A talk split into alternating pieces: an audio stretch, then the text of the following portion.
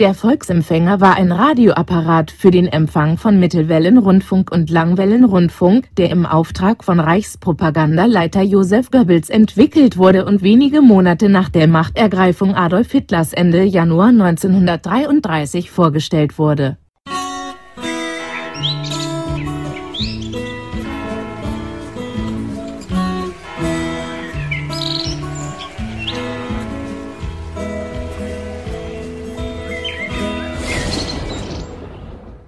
Wenn ich als kleines Kind bei meinem Vati in die Werkstatt ging, dann brummte und summte und äh, ja, war zumindest eingeschaltet ein uraltes Radio.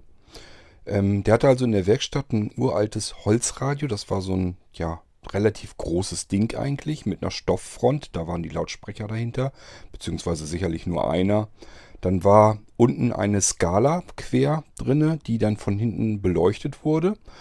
Ähm, unten waren mehrere Knöpfe und zwei große Räder waren da dran. Da konnte man die Lautstärke dran einstellen und äh, den Sender. Das war schon ein etwas besseres Radio aus früher Zeit. Und ähm, ja, ich kann mich eben noch sehr gut an dieses uralte Radio erinnern, das dann eben in der Werkstatt immer eingeschaltet wurde. So konnte man eben dort auch äh, Radio hören.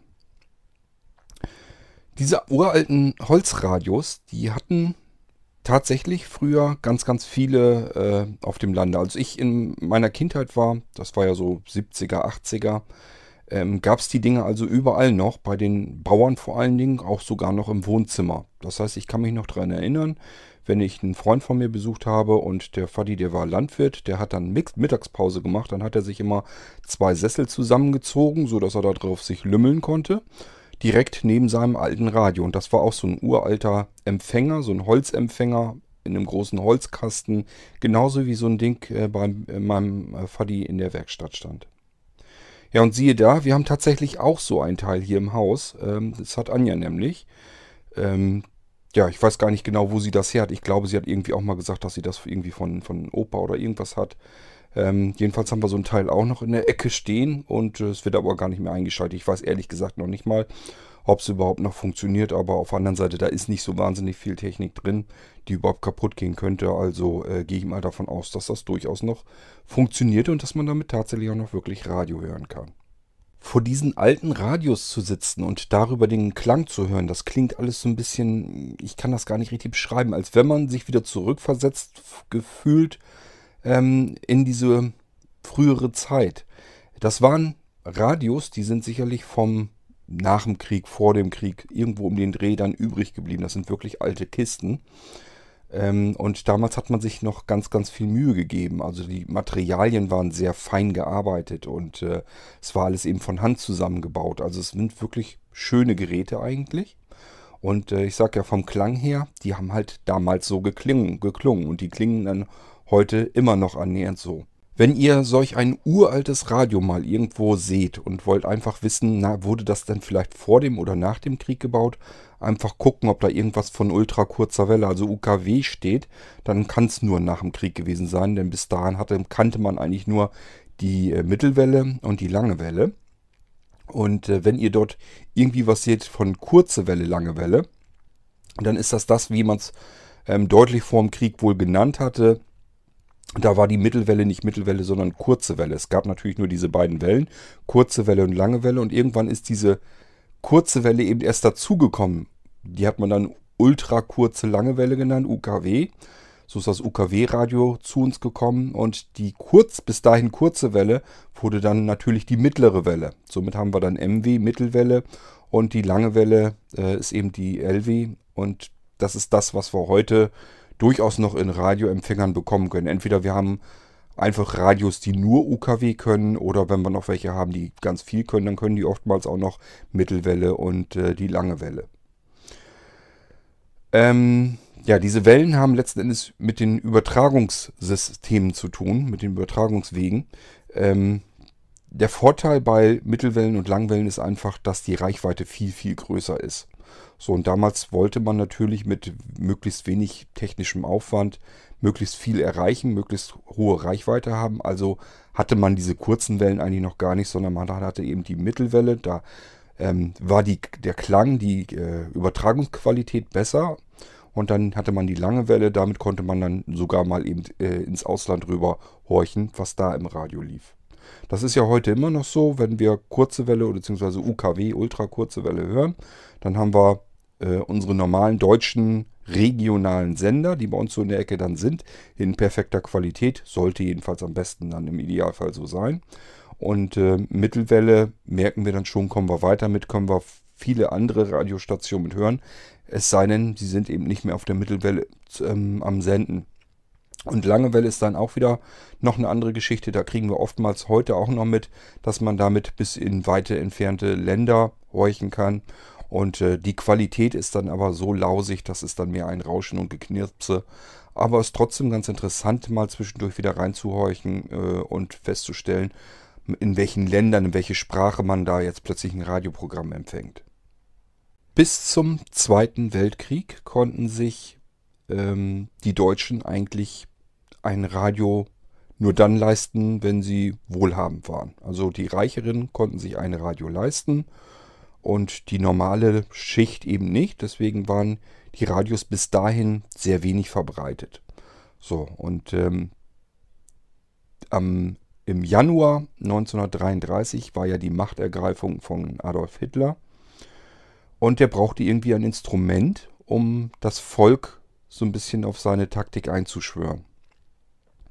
So, und dann gab es ja ähm, Reichspropagandaminister Josef Goebbels und der hat dann in Auftrag gegeben, wir brauchen ein Radio, das sich jeder leisten kann in Deutschland, sodass wir die Deutschen erreichen können. Daraus geworden ist dann der Rundfunkempfänger, der nannte sich Volksempfänger. Äh, das erste Modell hieß VE301.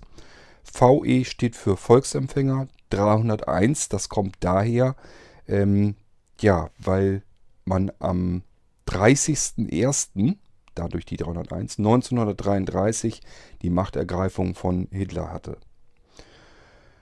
Ähm, so, und dieser Volksempfänger wurde dann eben sofort in Auftrag gegeben, entwickelt und konnte bereits ähm, bei der Funkausstellung in Berlin. Damals nannte die sich, glaube ich, noch nicht Internationale Funkausstellung, sondern eben die Funkausstellung in Berlin. Das war dann die zehnte Funkausstellung tatsächlich sogar schon.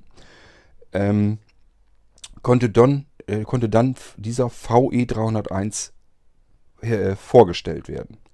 Wurde dann also zum ersten Mal der Öffentlichkeit präsentiert. Man konnte direkt sofort bei der Funk Funkausstellung tatsächlich die Dinge auch bestellen. Das Teil wurde 100.000 Mal allein auf der Funkausstellung tatsächlich schon bestellt und gekauft. Das Besondere war, dass dieser Volksempfänger in einer Preisregion war, sodass sich den so ziemlich jeder leisten konnte. Klar, ähm, es gab dann die, ganz wirklich die Ärmsten der Armen, die konnten sich so ein Ding dann immer noch nicht kaufen.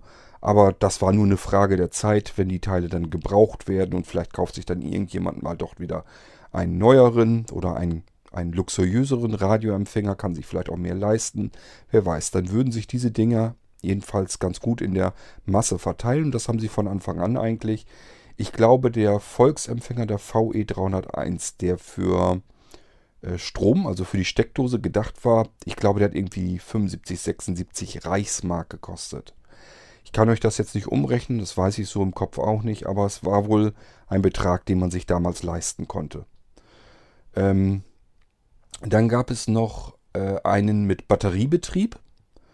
Äh, der war sogar billiger, interessanterweise. Der kostete, glaube ich, irgendwie was bei, ich weiß es wirklich nicht genau, 65, 66, 66 67 ähm, Reichsmark. Irgendwas um den Dreh. Beides jedenfalls Geräte, die man sich leisten konnte. Die wurden auch sehr günstig produziert. Die waren nicht mit einem schönen edlen Holzgehäuse und irgendwie ganz vielen Tasten und so weiter, sondern das war einfach so ein Bergalit-Gehäuse ähm, ich weiß nicht, ob das wirklich komplett aus Bergalit war. Bergalit ist ein ähm, Steinmineral. Ähm, also Mineral, aus, aus Mineralstein wurden die, die Gehäuse gebaut. Ähm, da waren im Prinzip nur ein runder großer äh, Lautsprecher drin, nach vorne hin zeigend. Und ich glaube ein, wenn, doch waren ein, ich glaube ein oder zwei Drehknöpfe sind da, glaube ich, dran. Kann sogar sein, dass da nur einer, ich weiß es nicht genau. Es müssten ja eigentlich zwei sein, damit man die Lautstärke anpassen kann und den Sender einstellen kann. Ich denke mal, es waren zwei Lautstärke äh, zwei, zwei Regler an dem Gerät dran. So, da war aber keine Skala, keine Beleuchtung, kein gar nichts dran. Es war kein, kein edles Holzgehäuse oder sowas.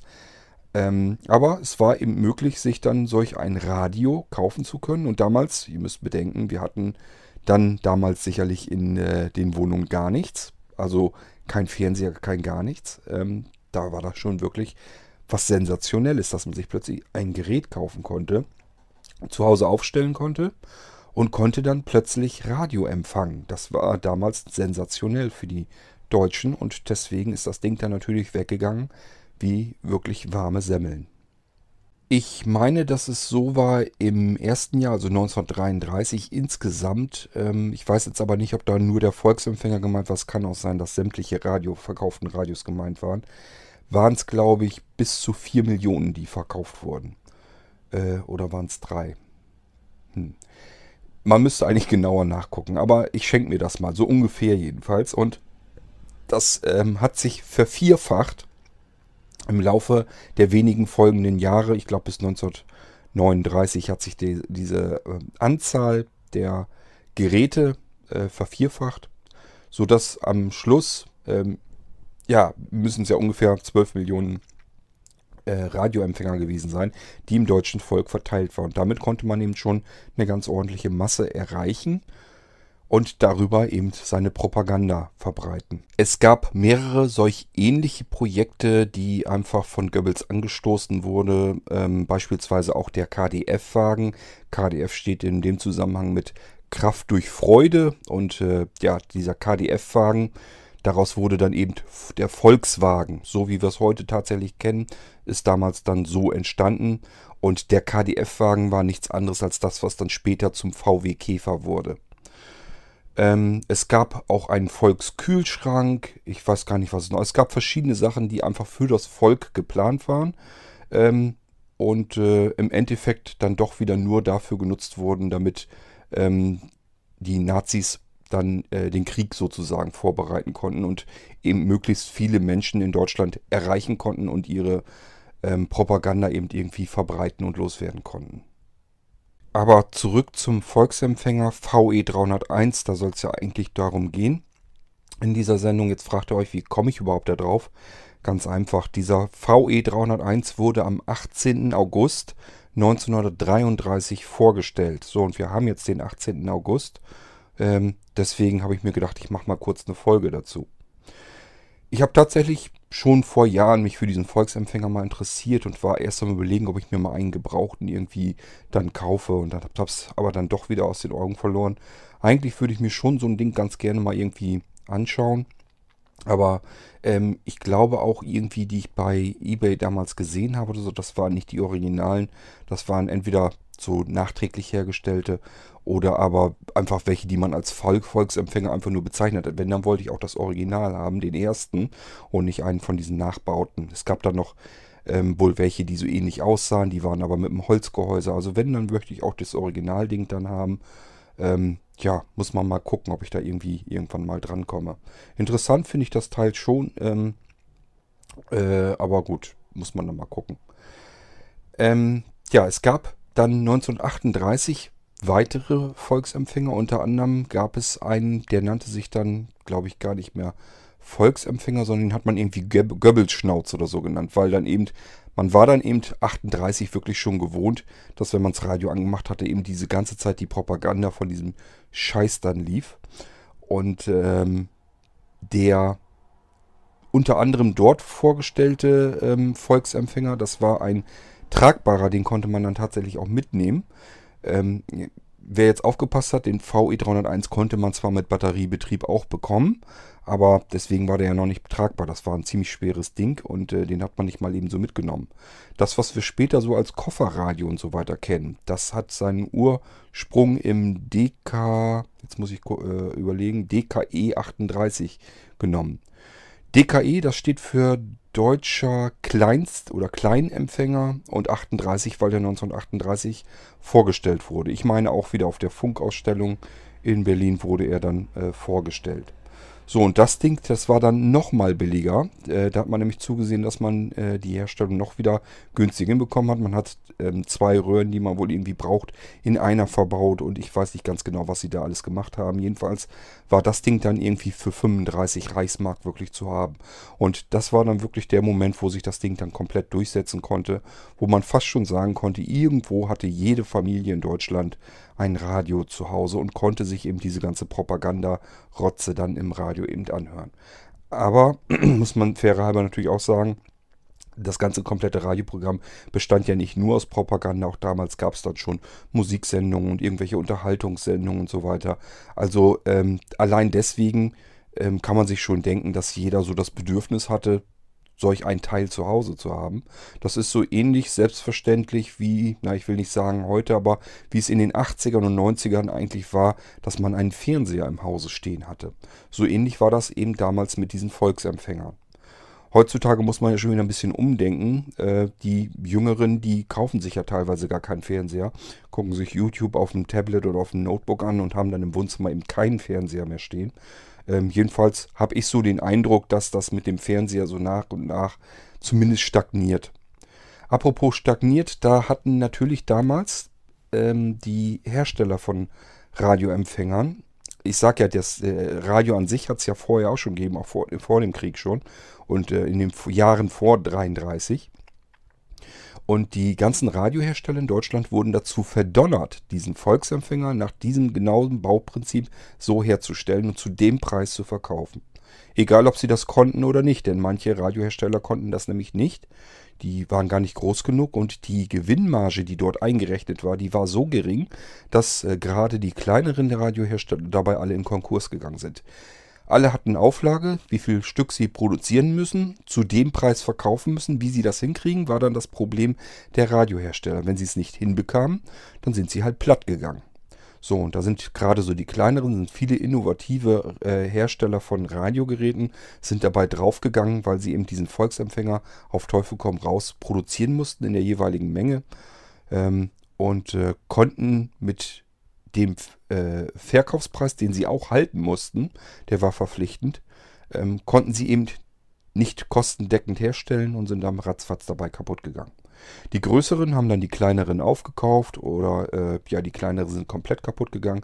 Jedenfalls die größeren haben das dann hinbekommen, mit dieser geringen Gewinnmarge eben ähm, diesen Volksempfänger ähm, zu, zu, verbreiten. Hatten aber natürlich allesamt äh, das Problem, ähm, dass sie ein bisschen Angst hatten, dass sie jetzt ihre teureren Radiogeräte, mit denen sie vernünftig Geld verdienen konnten, nicht mehr an den Mann bekamen. Und das war tatsächlich auch so. Die, witzigerweise sind die Verkaufszahlen der teuren Geräte zwar nicht zurückgegangen, aber ähm, es stagnierte zumindest. Das heißt, es wurde auch nicht mehr.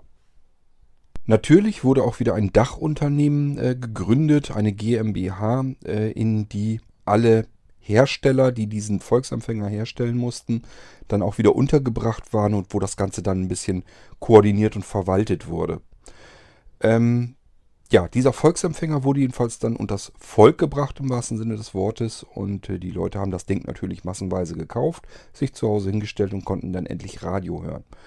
Und somit ging es dann los, dass dadurch eben die ganzen Reden von Goebbels, von Hitler und wer da noch alles Reden geschwungen hat, das konnte man eben alles wunderbar ähm, unters Volk bringen und somit seine Propaganda äh, verbreiten, wodurch eben die Verbreitung auch äh, möglich war, dass ein Weltkrieg gerechtfertigt wäre und äh, es den Deutschen mit Sicherheit dadurch nur besser ginge. Und man hat das eben so glaubhaft wohl damals hinbekommen, dass äh, viele Deutsche wirklich dahinter standen. Die haben halt gemerkt, mir persönlich geht es besser. Ich habe jetzt wieder Arbeit vielleicht. Ähm, ich habe ein Radio zu Hause stehen, was ich mir vorher auch so nicht leisten konnte.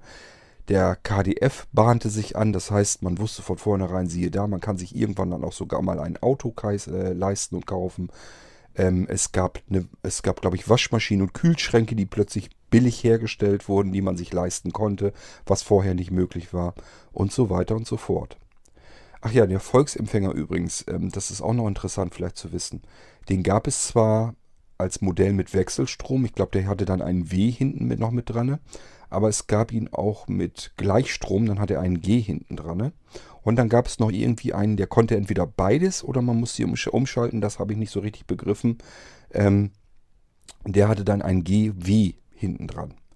Gleichstrom, das hatte man zu der Zeit tatsächlich noch. Und äh, man staune, das hatten wir tatsächlich hier auch noch, ähm, als wir hier äh, in unser Haus eingezogen sind. Wir hatten tatsächlich auch noch, natürlich nicht nur, aber wir hatten auch wohl noch ähm, die Möglichkeit, dass wir Gleichstromanschlüsse ha äh, hatten. Also das scheint noch eine ganze Weile auch nach dem Krieg durchaus noch äh, gewesen zu sein, dass es Häuser gab, die mit Gleichstrom funktionierten.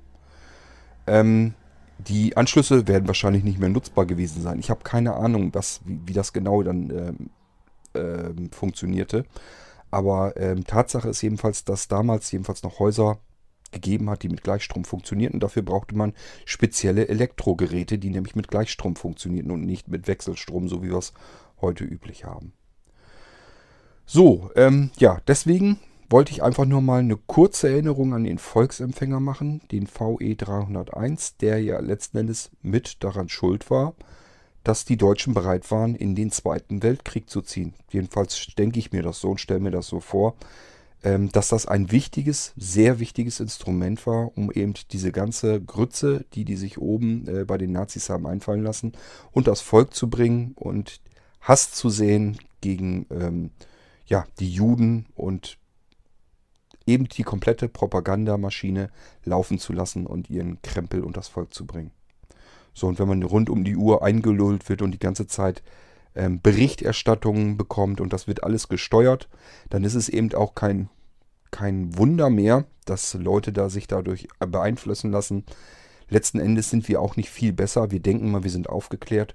Ja, und mittlerweile, wir fallen auch auf Fake News im Internet und so einen Scheiß alle rein und sind dann aufgebracht, weil irgendwie was berichtet wird, was aber überhaupt nicht stimmen muss. Das wird eben einfach nicht kontrolliert, sondern so hingenommen. Also wir sind da nach wie vor bis heute hin nicht wirklich geschützt, nicht sicher. Wir haben nur mehr Möglichkeiten eigentlich, um das zu kontrollieren, um den Wahrheitsgehalt zu kontrollieren. Tun, tun wir es deswegen aber trotzdem offensichtlich noch nicht, denn ähm, ja, es passiert halt immer wieder, dass Falschmeldungen wirklich ähm, Dinge nach sich ziehen. Aufgrund dieser Falschmeldung, äh, da schüttelt man dann hinterher nur mit dem Kopf, wie konnte das passieren. Und äh, das gibt es eben heute immer noch. Das kann ich, äh, dadurch kann man sich vielleicht vorstellen, ähm, dass das damals eben äh, vor dem Krieg eben tatsächlich ein funktionierendes Instrument war. Ähm, denn dort hatte man keine weiteren Medien.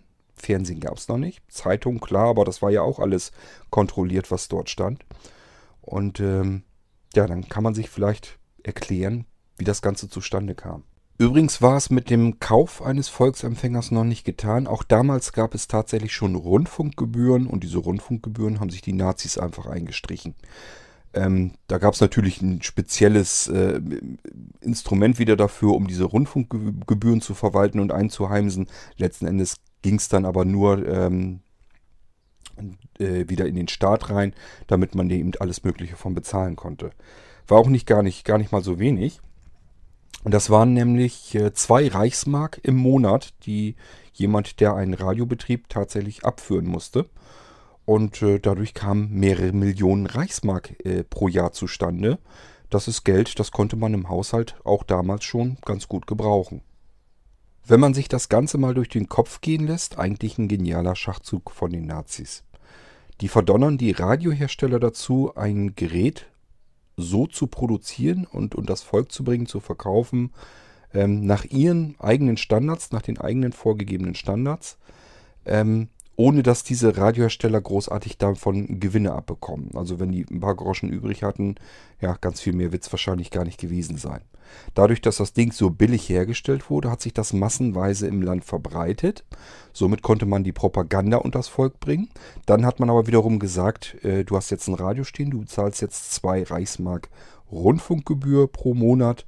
Und dieses Geld wiederum wurde dann genommen. Gut, da bekam dann äh, die Reichspost ein bisschen was davon. Ich glaube, die hat irgendwie sich darum gekümmert, dass äh, die Rundfunkmasten und so weiter, dass das alles ähm, gewartet werden konnte und so weiter. Ähm, und der Rest ging eben in den Haushalt, sodass man den Haushalt damit wieder ein bisschen subventionieren konnte. Ähm, also aus Sicht der Nazis sicherlich ein vollkommen genialer Schachzug. Und fürs Volk war es insofern ein Vorteil, weil sie jetzt plötzlich sich jeder ein Radio leisten konnte und am Rundfunk eben teilnehmen konnte. Ähm, ja, man konnte eben Radio hören. Nicht nur die ganzen Propagandareden von Goebbels, Hitler und Co., sondern eben auch diverse Unterhaltungen. Äh, auch damals wurden schon Hörspiele produziert und Musiksendungen, Unterhaltungssendungen, Quizsendungen wird es vermutlich auch schon damals gegeben haben. Also man hat eben äh, zum ersten Mal in seinem Leben ähm, Unterhaltung gehabt, ein Unterhaltungsprogramm und ein Gerät, über das das äh, in, den, in das Haus eben gesendet werden konnte. Ähm, ja, das wollte ich mal eben loswerden zum Volksempfänger, ähm, weil er heute vor, na ich weiß gar nicht, wie viele Jahre das jetzt her ist, jedenfalls am heutigen Tag, am 18. August 1933, äh, rechnet euch das selber aus, ähm, wurde eben vorgestellt der Öffentlichkeit und ab da ging das wirklich rapide los, ähm, dass sich Radio in Deutschland verbreitet hatte. Ja, mittlerweile sind wir bei unseren vielen, vielen unzähligen UKWs, UKW-Radios, die wir überall eingebaut und äh, herumstehen haben, benutzen die Dinger eigentlich und ähm, überall wird darüber diskutiert, wann das UKW-Signal abgeschaltet werden soll. Ich weiß gar nicht, wie die das machen wollen. Ähm, also äh, die neuen Standards oder sowas, das ist ja alles noch gar nicht, dass das flächendeckend wirklich empfangbar ist. Also ähm, DAB und sowas alles. Das, wir können das hier nicht vernünftig bekommen. Also jedenfalls bei Weitem nicht so, wie man einfach UKW benutzen kann. Und äh, solange wie das nicht wirklich 100% flächendeckend ausgebaut ist, ähm, weiß ich gar nicht, wie die das hinbekommen wollen. Die können ja dann, wenn die dann UKW wirklich abschalten wollen, ich kann mir das nur so erklären, dass sie einfach das jetzt pushen wollen, dass sie einfach sagen wollen, wenn bis dahin, wo UKW mal irgendwann abgeschaltet werden soll, müssen wir zusehen, dass wir das digitale Radio dann so flächendeckend ausgebaut haben, dass man wirklich auch beispielsweise, denkt nur an die Automobile, da sind überall Radios drin ne? und das äh, läuft ja auch immer mit. Jeder, der irgendwie Auto fährt oder so, sobald der Zündung anmacht, fängt das Radio an zu dudeln. So, und äh, ich glaube kaum, wenn man das alles abschaltet, das muss man alles irgendwie umbauen. Ich weiß gar nicht, wie die sich das vorstellen. Normalerweise müsste es eine ganz, ganz, ganz lange Übergangszeit geben. Das heißt, dass man heute beispielsweise sagt, äh, was weiß ich, 1900, äh, 2030 oder sowas, äh, dass wir dann ähm, UKW vielleicht abschalten können. Und bis dahin müssen die Autohersteller beispielsweise zusehen, dass sie die UKW-Radios irgendwie ähm, natürlich dann rausbekommen und dann modernere Radios einbauen. Ähm, ich weiß wirklich nicht, wie das sonst vonstatten gehen soll. Die reden ja teilweise wirklich von kürzeren Lauffristen.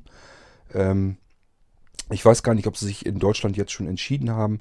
Entweder sie haben es gesagt und ich habe es vergessen oder aber das ist noch kein eindeutiger Termin genannt worden. Aber es gibt natürlich auch schon Länder, da gibt es schon feste Termine, wann UKW abgeschaltet werden soll und das ist nur noch wenige Jahre hin.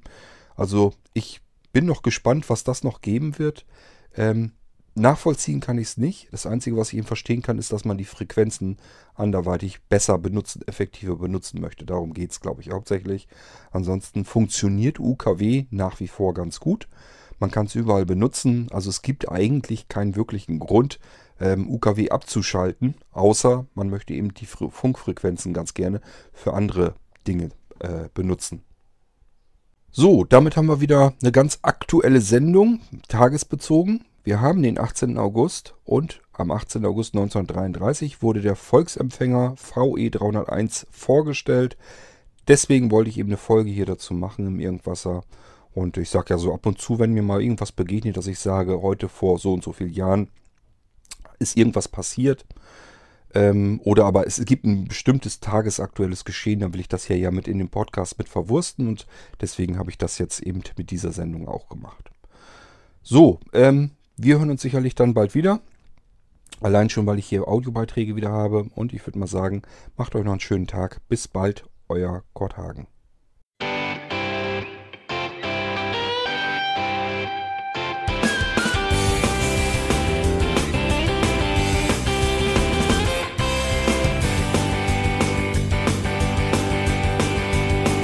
Du hörtest eine Produktion von Blinzeln Media. Wenn du uns kontaktieren möchtest, schreibe eine Nachricht an podcast.blinzeln.org oder über unser Kontaktformular auf www.blinzeln.org. Blinzeln schreibt man in unserem Fall übrigens immer mit einem D in der Mitte. Sprich unter 05165 439 461 auch gern einfach auf unseren Podcast Anrufbeantworter. Dann können wir deinen Audiobeitrag in einer unserer nächsten Sendungen verwenden. Für Lob, Kritik und eine Bewertung bei iTunes danken wir dir und freuen uns, wenn du auch bei unserer nächsten Sendung wieder mit dabei bist.